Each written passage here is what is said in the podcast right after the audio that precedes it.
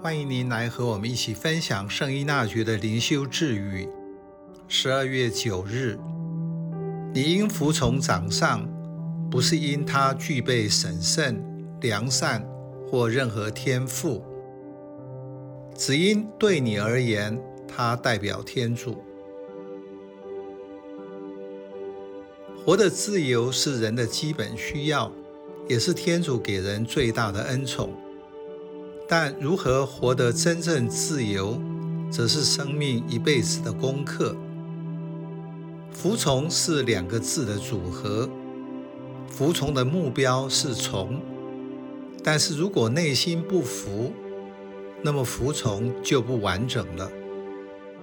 服从是双方要达成目标的基础，特别是在信仰团体中。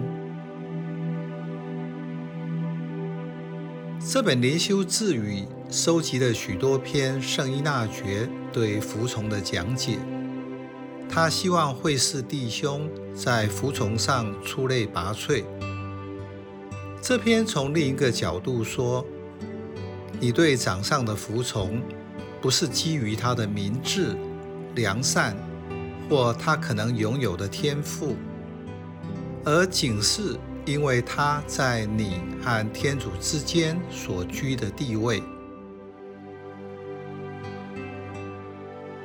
圣依纳爵深知服从不是一件简单的事，因此在修会内为地区的院长有许多的准则，帮助他们做好治理的工作，以帮助弟兄完成被派遣的使命。至于做属下的要给长上什么地位，则是自己在祈祷中要好好聆听天主。所以会士对长上的服从，不只是接受命令，而且是一种回应天主的态度。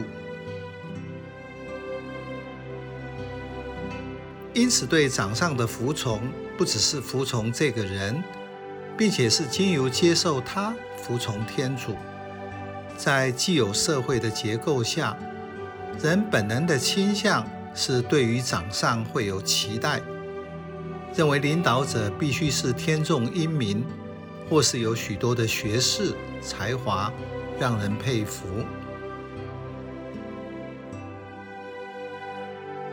如果服从只是从让自己服的观点来看，就失去对天主的信任。没有真正的交托自我。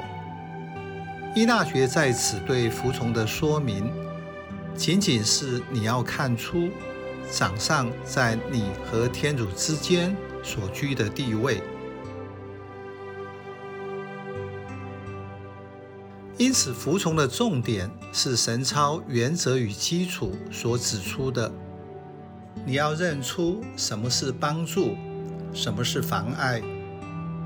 你自己要确认这样做、那样做，服从或不服从，要怎样服从，是你跟天主的事情。